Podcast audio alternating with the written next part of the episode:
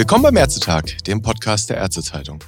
Heute mit einer etwas anderen Episode, als Sie es normalerweise gewöhnt sind. Denn seit gestern tagt unser Kongress Pflege 2022 von Springer Medizin. Zu diesem Anlass und zur Kongresseröffnung konnte ich in Berlin Christine Vogler interviewen. Vogler ist Präsidentin des Deutschen Pflegerats, des DPR, und sie ist somit die Stimme von knapp zwei Millionen Pflegekräften. Und vor Ort habe ich mit ihr darüber gesprochen, was jetzt eigentlich für die Pflege in Deutschland passieren muss, was die Ampelkoalition angehen muss. Und das wollen wir Ihnen auch an dieser Stelle nicht vorenthalten. Viel Freude damit. Ja, willkommen auch von mir beim Kongress Pflege 2022 Start ins neue Pflegejahr. Mein Kollege Falk Miklai hat mich mit Schärfe angekündigt. Ich würde scharfe Fragen stellen und Frau Vogler würde ebenso scharf antworten. Das wollen wir jetzt gleich mal machen. Wir sprechen über Vollgas oder Full Stop, die Ampel und die Pflege. Im Moment fühlt es sich so ein bisschen nach Full Stop an. Wir haben eine Omikron-Wand vor uns und die Politik ist im Pandemiemodus. Und heute wollen wir so ein bisschen diskutieren, Frau Vogler und ich. Hm, wie soll denn die Koalition in die Pflegereform hineingehen? Wir wollen das Nötige und das Wesentliche nicht aus dem Blick verlieren. Frau Vogler, schön, dass wir wenigstens beisammen sein können. Wir sind virtuell und dass wir heute mal über die Zukunft der Pflege reden können. Freut mich. Mich auch. Zunächst müssen wir vielleicht wirklich das Wesentliche mal klären. Wir sind jetzt im dritten Jahr Pandemie. Wir sind in einer Zeit, wo wir nochmal ganz neue Antworten scheinbar finden müssen auf den Umgang von uns mit dieser Pandemie, Stichwort Impfpflicht ist eine Sache, die diskutiert wird. Äh, verlieren wir dabei nicht so ein bisschen den Blick auf das Wesentliche? Befürchten Sie das nicht auch? Immerhin, wir hatten ursprünglich geplant, eine Podiumsdiskussion heute zu machen mit den beiden Ministern Lauterbach und Heil. Die sind verhindert. Wir wissen, Bundesminister Lauterbach ist im Pandemiemodus.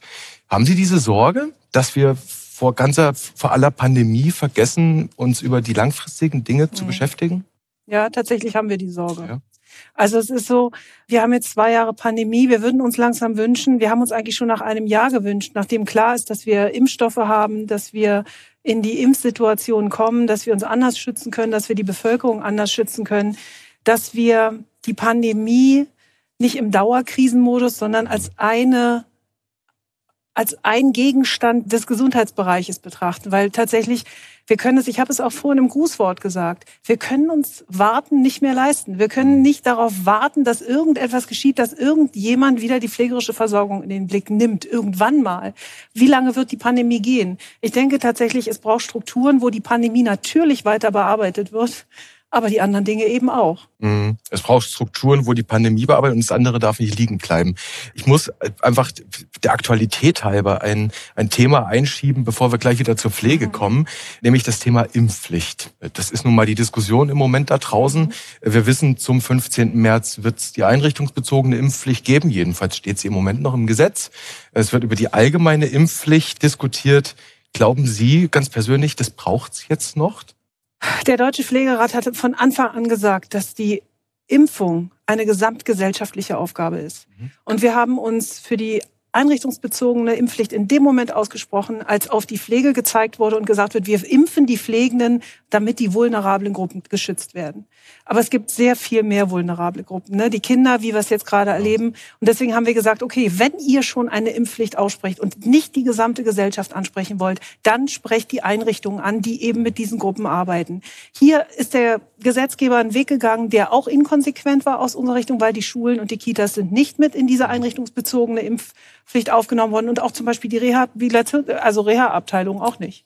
Und da fragt man sich natürlich, auch immer wieder auch das Wording, ne? es rutscht jedem wieder auch mal raus. Dann ist es nicht mehr die einrichtungsbezogene Impfpflicht, sondern doch wieder tatsächlich die pflegebezogene Impfpflicht. Mhm. Und die ist es eben nicht. Ja. Und ganz ehrlich, an der Stelle sind auch die Kolleginnen und Kollegen, die wirklich tatsächlich geimpft sind, schon in der Situation, dass sie sagen, jetzt ist ja mal irgendwann gut hier. Mhm. Also auch ich, die ich sozusagen geimpft bin als Pflegefachperson in einer Einrichtung, versteht diese Diskussion nicht mehr, weil, und das muss ich an der Stelle auch nochmal sagen, vom ersten Tag an, als es noch keine Impfstoffe gab, als es noch kein Schutzmaterial gab, als es noch nichts gegeben hat, sind die Pflegenden jeden Tag dahin gegangen, wo die Versorgung war. Jeden Tag. Da hat sich niemand drum gekümmert, wie, ob das nur alles passt mit der Hygiene. Was soll am 16. März passieren? Die Ungeimpften tragen doch den Tod nicht in die Einrichtung. Das muss uns doch auch mal klar sein. Also, die Debatte dahin bringen, wo sie hingehört. in die gesamte Gesellschaft. Und wenn wir dann sagen, wir appellieren an die aufgeklärte Gesellschaft und die Impfpflicht ist jetzt durch die Omikron-Variante vielleicht auch nicht der richtige Weg, mhm. dann nochmal neu zu überlegen. Ich hatte auch eine Diskussion, das Gesicht zu verlieren, wenn man diskutiert. Hier verliert niemand ein mhm. Gesicht. Mhm. Gesichter verliert man dann, wenn man an Paradigmen festhält oder Regeln, die man sich gesetzt hat, aber die durch die Zeit einfach auch überholt sind. Mhm. Dazu mal ja auch die Politik anerkannt hat in den letzten Wochen, wir müssen Meinung auch revidieren im Zweifel. Also kann man auch eine revidierte Meinung nochmal revidieren. Aber man hört schon ganz klar in ihrer Stimme die Schärfe raus, wenn es dann um die Pflege wirklich geht. Und dann schauen wir mal so ein bisschen in die Relevanz der Pflege in der momentanen Regierung. Wir haben nun seit einiger Zeit eine neue Pflegebevollmächtigte der Bundesregierung, Claudia Moll, SPD-Politikerin und Fachkraft für Gerontopsychiatrie in der Altenpflege. Und was daran auffällig ist, das fällt vielleicht nur sagen wir mal, genauen Beobachtern auf, sie ist keine Staatssekretärin mehr, anders als ihre Vorgänger. Was sagt das für Sie über den Stellenwert der Pflege in der neuen Bundesregierung?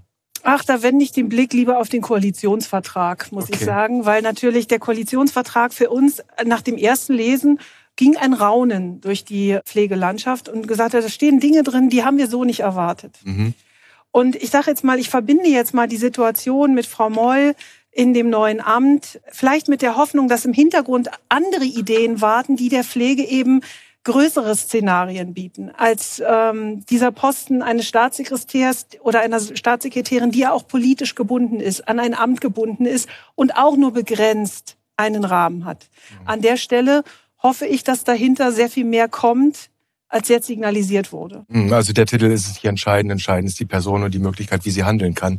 Dann machen wir es mal anders. Versuchen wir mal so eine Art Priorität zu entwickeln. Sie haben schon gesagt, Koalitionsvertrag steht aus Ihrer Sicht, aus Sicht der Pflege doch einiges drin, was Sie so nicht erwartet haben. Also ein Oho.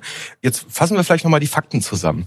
Schätzungen gehen davon aus, dass wir in zehn Jahren knapp rund fünf Millionen Pflegebedürftige haben. Wir reden dann von der Babyboomer-Generation. Und gleichzeitig gehen wir von der Personallücke von fast einer halben Million Pflegekräfte mhm. aus. Das sind die nackten Zahlen. Die Rechnungen, die ähneln sich. Und jetzt gehen wir gleich mal diese einzelnen Maßnahmen durch, mit denen wir die Pflege aufwerten können. Eine Sache wird mich aber interessieren, nämlich wenn Sie die eine Maßnahme nennen müssten, die Sie zuallererst angehen müssten, welche wäre das? Heilkundeübertragung, besseres Gehalt für Ihre Kolleginnen und Kollegen oder Stimmrecht im GBA? Kompetenzerweiterung, Heilkundeübertragung. Heilkundeübertragung, super. Ich fange trotzdem mit dem Gehalt an.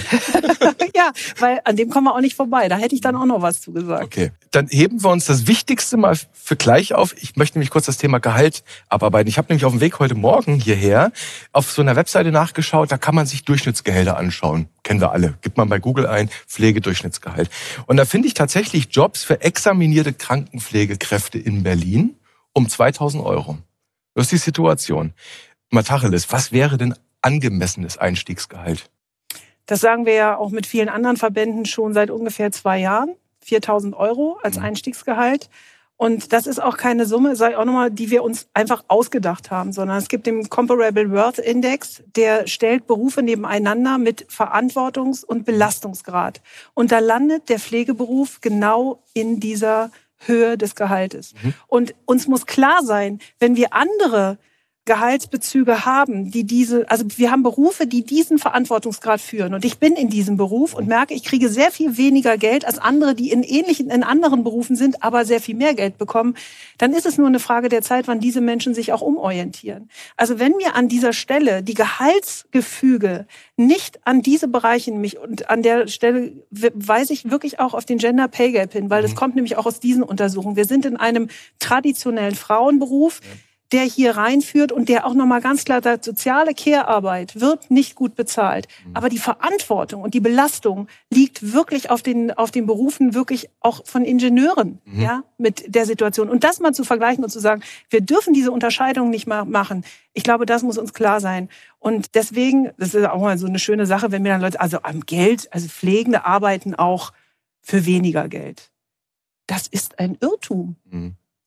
Wie kommen die Menschen darauf zu sagen, ich habe neulich mit einem Kollegen, der hat mich aus Köln angerufen, der arbeitet auf einer Intensivstation, der hat zu mir gesagt, Frau Vogler, wissen Sie was, ich gehe hier raus, ich bin 32 Jahre, ich arbeite auf einer Intensiv und ich habe netto bei mir sozusagen dann im Kassen 2800 Euro. Mhm. Vollschicht, Verantwortung, Fachweiterbildung. Mhm. der sagt, wenn ich meine Wohnung bezahlt habe, kann ich meine Familie mit diesem Geld nicht ernähren. Mhm. Mit der Verantwortung, die er hat. Und dann denke ich, das, das ist indiskutabel. Natürlich brauchen die Leute, die Verantwortung übernehmen, ein vernünftiges Gehalt. Mhm. Dazu mal meine Zweifel auch noch davon ausgehen muss, dass nicht jeder, der diesen Job ausübt, bis 67 will arbeiten können. Ist ja auch körperlich anstrengend. Ne? Kommt Stellen Sie vor, ich kenne doch einige, die sind über 60 in dem Beruf. Mhm. Gibt es. Gibt es. Gibt's in jedem ja, Beruf. Gibt es in, jedem Beruf. Ja. Ich, ich, will noch ganz kurz beim Geld bleiben. Man kommt halt nicht am Geld vorbei. Ich muss noch was zu dem Alter Na, sagen. Bitte. Wissen Sie, wenn die Arbeitsbedingungen so wären, mhm. Dass man vernünftige Schichtdienstpläne hat, dass man vernünftige Ausstattung hat, vernünftiges Material hat, vernünftige Unterstützungsmaßnahmen hat, auch vernünftige psychotherapeutische Unterstützungsmaßnahmen. Ich weiß nicht, ob sich Menschen vorstellen können, wie es ist, 40 Jahre lang jeden Tag körperlich, geistig eingeschränkte, betroffene, kranke Schicksale zu betreuen. Eine Begleitung von Pflegefachpersonen ist überhaupt im System null vorgesehen. Mhm. Das ist doch auch eine spannende Geschichte, dass sowas überhaupt nicht gedacht wird, dass man glaubt, dass Menschen 40 Jahre Schicksale von Hunderten von Menschen einfach so abarbeiten für sich. Es bräuchte also noch supportive genau. Strukturen eigentlich. Sehr viel mehr mhm. zuträgliche, arbeitsunterstützende Maßnahmen, als wir heute haben, an die wir heute noch gar nicht denken, weil wir gar nicht auf die Idee kommen, dass man sowas denken darf. Mhm. Ja, und natürlich das Thema Zeit ist Pflege. Ne? Also wie viel Zeit habe ich für einen Pflegebedürftigen? Ne? Oder wie viele Pflegebedürftigen hat eine Pflegefachkraft am Ende? Also das ist natürlich eine andere Situation. Ne? Wir haben ja jetzt auch die ersten Untersuchungen, wo es wirklich um traumatologische Ereignisse geht, wo man jetzt auch in der Situation bei Pflegenden feststellt, die über Jahre ihren Beruf im Grunde nicht ausüben können, sondern mhm. jeden Tag defizitär nach Hause gehen, weil sie im Grunde Pflege gar nicht machen konnten. Pflegekolleginnen sagen, ich bin in der Nacht nicht mal in alle Patientenzimmer gekommen. Ich mhm. habe nicht mal alle gesehen. So eine Zustände, über das sprechen wir. Mhm. Und das hat nichts damit zu tun, das will ich hier auch nochmal deutlich sagen, dass die Pflegenden daran Schuld tragen oder dass die Pflegenden dazu nicht in der Lage sind. Mhm. Es ist das System, was uns dazu zwingt, so zu sein und die Dinge nicht tun zu können. Mhm. Und wenn wir daran nichts ändern, haben wir in Deutschland keine Zukunft für eine gute Pflege. Und dann haben wir auch keine Zukunft für eine gute Medizin. Das will ich hier mal auch deutlich sagen. Also wir kommen gleich, ich verspreche es allen, die uns jetzt zuschauen, zu dem eigentlichen wesentlichen Punkt. Wir roppen uns so ein bisschen ran, soll ja auch spannend bleiben, nicht wahr? Mhm. Heilkunde übertragen, machen wir uns einen dicken Knoten rein. Äh, wir müssen aber dieses fiskalische Thema müssen wir bearbeiten. Da kommen wir nicht drum herum, Frau Vogler. Jetzt haben wir schon mal festgestellt, wir brauchen natürlich sehr viel mehr Menschen, die Pflege machen, die gut ausgebildet sind, damit jede einzelne Pflegefachkraft am Ende auch die Zeit hat, sich mit den äh, Pflegebedürftigen zu beschäftigen. Wir haben gesagt, es ist eine verantwortliche Tätigkeit, die sollte entsprechend gewürdigt werden, auch beim Gehalt. Jetzt wissen wir, der Deutsche Pflegerat fordert eine Pflegevollversicherung. So, Pflegevollversicherung, klar, es werden nicht nur einzelne Leistungen finanziert, sondern die gesamte Pflege insgesamt. Und wenn wir dann sehen, dass wir eigentlich eine halbe Million Pflegekräftemangel erwarten in den nächsten Jahren, da müssen wir doch uns ehrlich machen und sagen, die Pflege muss uns als Gesellschaft sehr viel mehr kosten. Wir reden heute von 3,05 beziehungsweise 3,4 Prozent Beitragssatz. Das muss doch deutlich nach oben gehen. Das ist natürlich eine spannende Frage, wie wir das finanzieren wollen. Natürlich und, aber da muss ja eine gesellschaftliche Debatte endlich mal geführt werden. Und darum müssen wir auch ehrlich sprechen, was bedeutet denn für, den, für die Bevölkerung in Deutschland eine schlechte pflegerische Versorgung? Mhm. Und wenn wir das gegenüberstellen und ein Szenario haben, wo wir keine Pflegefachpersonen mehr haben, die versorgen, und es geht zum einen im Klinikbereich, da ist der Fokus immer drauf, aber wir versorgen 75 Prozent der Pflegebedürftigen im ambulanten Bereich. Genau. Und wenn man sich den anschaut und der geht verloren in der Versorgung und das ist der erste, der verloren geht, weil da wird am schlechtesten bezahlt und die hat die schwierigste, also die geringste Lobby, weil da, da fällt am wenigsten auf, da mhm. blinkt am wenigsten Blaulicht und so weiter. Ne? Der, der geht verloren. Mhm. Das bedeutet, dass die Angehörigen die Menschen zu Hause versorgen, wenn sie sie überhaupt haben, wenn die überhaupt da sind. Das heißt, volkswirtschaftliche Kraft, wie es so schön heißt, bleibt zu Hause und versorgt die Angehörigen, weil ja kein anderer mehr da ist. Mhm. Was da für ein Schaden für die Wirtschaft entsteht, hat noch nie einer richtig ausgerechnet. Und das muss man einfach dann auch der Frage gegenüberstellen, was kostet uns ein gutes Gesundheitssystem? Und dann, und das macht es ja immer so kompliziert, wenn man im Gespräch ist, ne? man kommt immer, merken wir jetzt hier in unserem Gespräch schon, Es geht nicht darum, dass wir nur studierte Pflegefachpersonen haben oder nur Ausgebildete oder nur Pflegehelfer an der Stelle. Was wir brauchen, ist ein bundeseinheitliches gesteuertes Bildungssystem für die Pflege in Deutschland, wo Menschen aus allen Schulabschlüssen in die Pflege hinein können und verschiedene Kompetenzgrade haben. Generalistik. Die, ja, die Generalistik ist, ein, ist der mittlere der Bausatz. Wir brauchen aber die Pflegefachassistenten auch, mhm. die staatlich ausgebildet sind. Und zwar einheitlich. Nicht in dem einen Land 23 Monate, in dem anderen ein Monat, dabei Schule angebunden, dabei Gesundheit angebunden. Das versteht niemand mehr und ist auch nicht kompatibel. Mhm. Also hier braucht es eine bundeseinheitliche Steuerung und auch die Studiengänge und auch die weiterführenden Masterstudiengänge und die Weiterbildung. Das muss aus einer Hand gesteuert werden. Was muss er nachhaken, was wäre Ihnen denn lieber mit, mit Blick auf die Pflegefinanzierung, weil sie, sie wird teurer werden müssen, nach dem, was wir jetzt schon besprochen haben. Steuerzuschuss, immer mit dem Risiko der Volatilität, wenn sich dieses Farbenspektrum ändert, oder lieber höhere Beiträge? Ganz persönliche Antwort. Ich würde tatsächlich eine Kombination aus, das Sozialversicherungssystem in Deutschland ist wirklich eins, was uns schützt als Gesellschaft auch. Das würde ich tatsächlich niemals aufgeben wollen. Mhm. Aber es muss uns gelingen, eine Kombination aus Steuerleistung und Sozialversicherungsleistung mhm. zu generieren. Und wir müssen es gerecht verteilen. Momentan geht die Belastung auf die ja, Bewohnerinnen der Pflegeheime oder auch in den ambulanten Sektor. Wir sagen auch immer wieder, da haben wir auch uns über den Koalitionsvertrag gefreut, wir müssen die beiden Sozialgesetzbücher 5 und 11 anschauen. Die Trennung der pflegerischen Versorgung in zwei Sozialgesetzbücher ist nicht mehr mhm. zielführend. Gar nicht mal aus unserer Sicht oder aus der Sicht der Player im Gesundheitssystem. Ich finde, wir müssen bei den Entscheidungen, die wir treffen, immer aus der Sicht der Betroffenen denken. Und da wird uns sehr schnell viel klar. Mhm, mh will jetzt gar nicht in das Thema Bürgerversicherung abkleiden, weil wir haben eigentlich den größten ja. Punkt ja noch vor uns. Vielleicht noch eine andere Sache, das ist eine kleine Retrospektive auf die letzte große Koalition, aus der man ja mit Blick auf die Ampelkoalition vielleicht auch Lehren ziehen kann. Jetzt ist es da so, da lobt man sich sehr für, also die alte Koalition, insbesondere auch unser ehemaliger Gesundheitsminister lobt sich sehr dafür, dass neue Pflegestellen voll finanziert wurden, dass Tarifsteigerungen voll finanziert wurden. Das schreibt man sich da sehr auf die, auf die Fahnen. Und wenn man sich dann umhört, umschaut, vor allem in stationären Einrichtungen, dann heißt es dann, ja, das hat eigentlich vor allem Nebenwirkung produziert. Dass also auf einmal Tätigkeiten, die früher nicht Examinierte ausgeführt haben, jetzt von Examinierten gemacht werden. Da ist ja dann am Ende gar nichts gewonnen. Welche Lehre kann man denn daraus ziehen als Ampelkoalition? Die Lehrer, die Pflegenden mit einzubinden in die Entscheidung und mhm. uns Strukturen zu geben, dass wir überhaupt auch in die Verhältnismäßigkeit der anderen Player kommen. Ich will das nochmal hier deutlich sagen. Die deutsche Pflege hat auf der Bundesebene mit dem Deutschen Pflegerat eine Vertretung mit einer Referentin, einem Büroraum und zwei Halbtagsverwaltungskräften. Das ist die deutsche Pflege auf der Bundesebene. Mhm. Die Player im Gesundheitssystem, vom GBA bis hin zur, zur Ärztekammer, ich gönne Ihnen alles von ganzem Herzen, haben hunderte von Referentinnen und Referenten, die dieses Feld bespielen. Ich finde, dafür steht die Pflege in Deutschland wirklich noch ausgesprochen gut da. Also ich glaube, es gibt niemanden, der effizienter arbeitet als wir. Mhm. Und hier brauchen wir andere Strukturen. Wir brauchen finanzielle Unterstützung. Wir brauchen tatsächlich auch eine Übertragung von staatlichen Aufgaben. Wir brauchen Selbstverwaltungsstrukturen. Und wir brauchen Gesetze, die alle anderen dazu bringen und uns dazu zwingen, mit zu entscheiden. Und dann passieren nämlich solche Dinge nicht, dass Gesetze entstehen, die an unserer Arbeit vorbeigehen. Ich könnte Ihnen zu jedem Gesetz aus dem letzten aus der letzten Legislatur und davor immer sagen, was ist das operative Problem? Angefangen bei der generalistischen Ausbildung, wo sie mal eben die akademische Ausbildung vergessen haben zu finanzieren, wo, wir hätten, wir haben darauf hingewiesen, ich will jetzt nicht klugscheißern, darum geht's mir nicht, ja.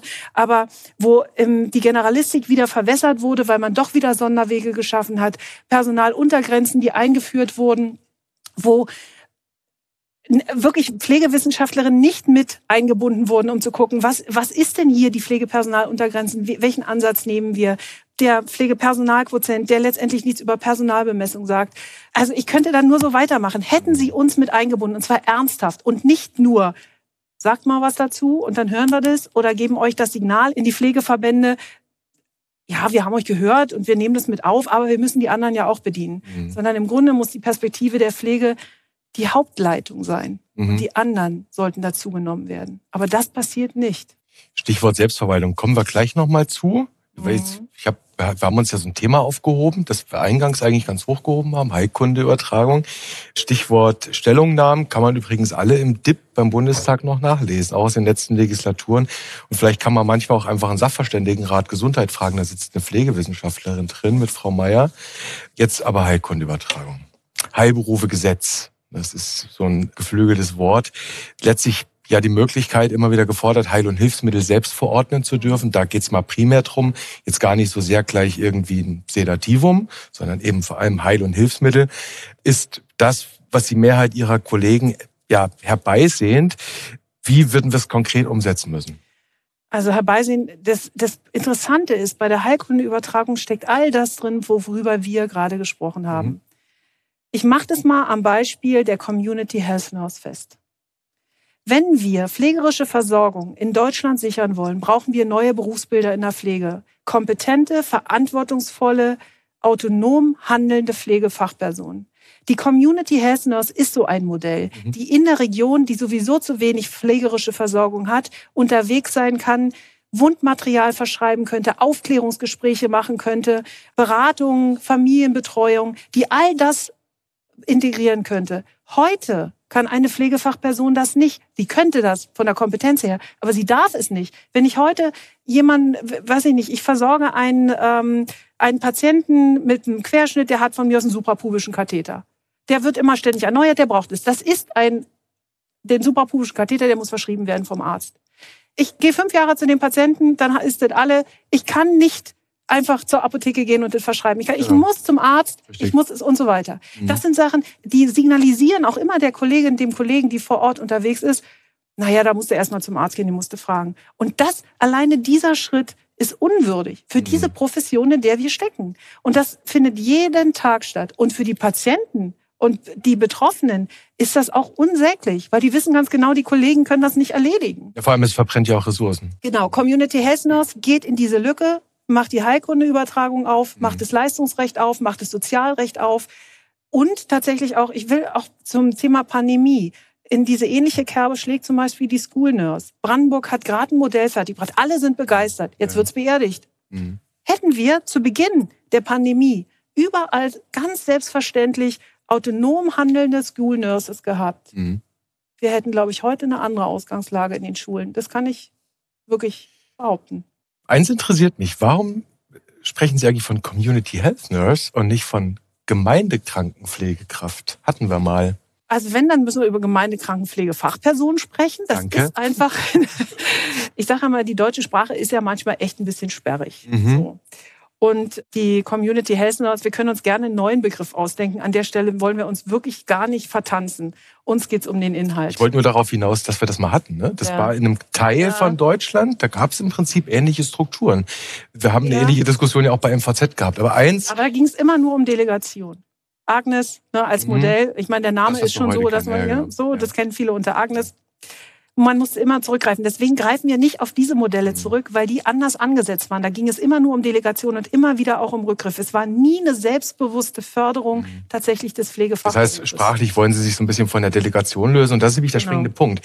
In der Vergangenheit war es am Ende ja immer auch die Ärzteschaft die, Sie haben eben durchaus die Standesvertretungen angesprochen, die es natürlich auch immer wieder vermocht hat, mit ihren Argumenten zu sagen, nee, Substitution finden wir eigentlich doof. Und jetzt eigenständige Heilkundeübertragung finden wir eigentlich auch doof. Wie kriegen Sie die Ärzte mit?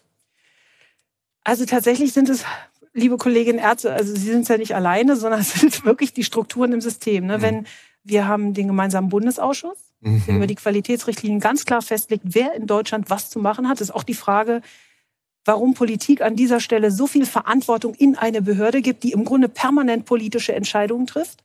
Der kleine Gesetzgeber. Ja, und das trifft die Pflege wirklich bis ins Mark. Der GBA zerstört unseren Berufsstand. Oha. Und zwar, wenn man sich die Diskussion um die Situation der generalistischen Ausbildung anguckt. Wie jetzt im Grunde durch die Festlegung der Qualifikationen, wer wo arbeiten muss, mit welchem Abschluss, im Grunde die Generalistik unterläuft, weil sie nämlich sagt, der Generalist, die Generalisten, die da ausgebildet werden, die drei Jahre, die können gar nicht überall arbeiten. Zum Beispiel auf keinen Fall in der Pädiatrie. Mhm. Sie brauchen da so. Und dann schreiben die Dinge fest, wo ich denke, wieso, wie ist es möglich, dass jemand so in eine Berufsautonomie eingreifen kann wie der GBA? Andere Richtlinien, die festgelegt werden. An der Stelle haben wir es wirklich ganz und wir haben äh, also wirklich ganz, ganz vertieft auch gespürt. Und an der Stelle fragen wir uns natürlich, an welchen Stellen passiert das noch weiter? Wir sind im GBA mit einer Kollegin vertreten, die im Ehrenamt da unterwegs ist, als wir uns bemüht haben, zumindest die Reisekosten zurückzubekommen, mhm. die alle anderen übrigens auch zurückbekommen, mhm. nur wir nicht, weil wir sind ja leider gesetzlich nicht verankert. Also seid dankbar, dass ihr da sein Sie könnt. sind quasi Beobachterinnen im ja. Moment. Genau. Also wir dürfen zwar an der einen oder anderen Stelle was sagen und haben kein Mitspracherecht. Aber Frau Vogler, das ist, das ist schon ein relativ starker Tobak. Der GBA zerstört unseren Berufsstand, sagen Sie. Jetzt gibt's die Pläne von der Koalition, dass Sie in den GBA hinein sollen. Mhm. In das Gremium, das ihren Berufsstand zerstört.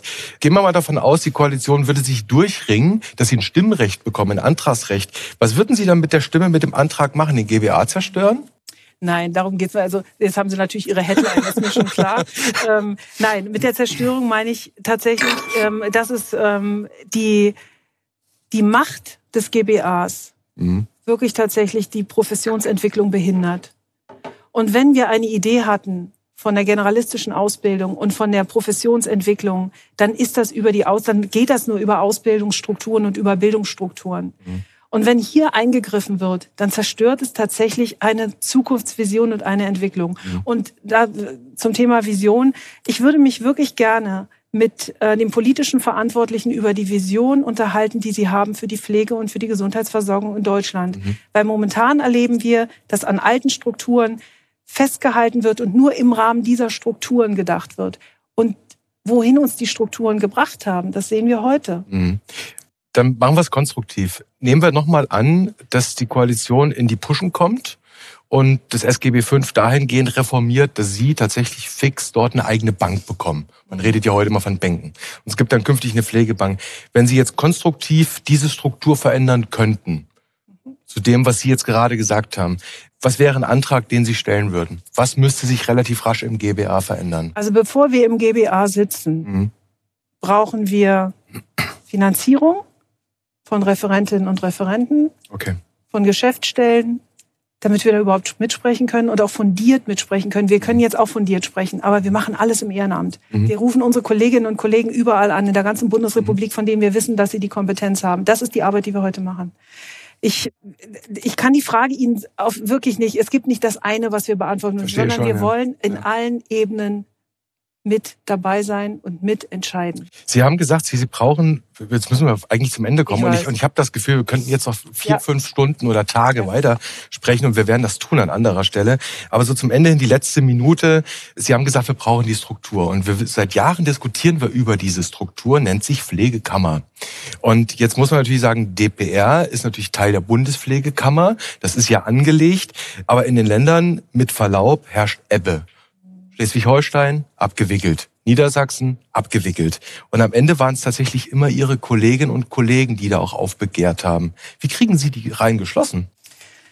Wissen Sie, mit der Zahl, welche Kolleginnen dagegen waren, dafür waren, ich will mich auf diese Diskussion, wir haben dazu alles gesagt, was, was gesagt wurde. Was ich aber auch nochmal deutlich machen möchte, ist, es geht hier nicht mehr darum, ob wir eine Kammer wollen oder nicht wollen. Mhm. Es geht darum, dass Pflege Selbstverwaltungsstrukturen braucht, damit wir morgen noch eine Gesundheitsversorgung haben.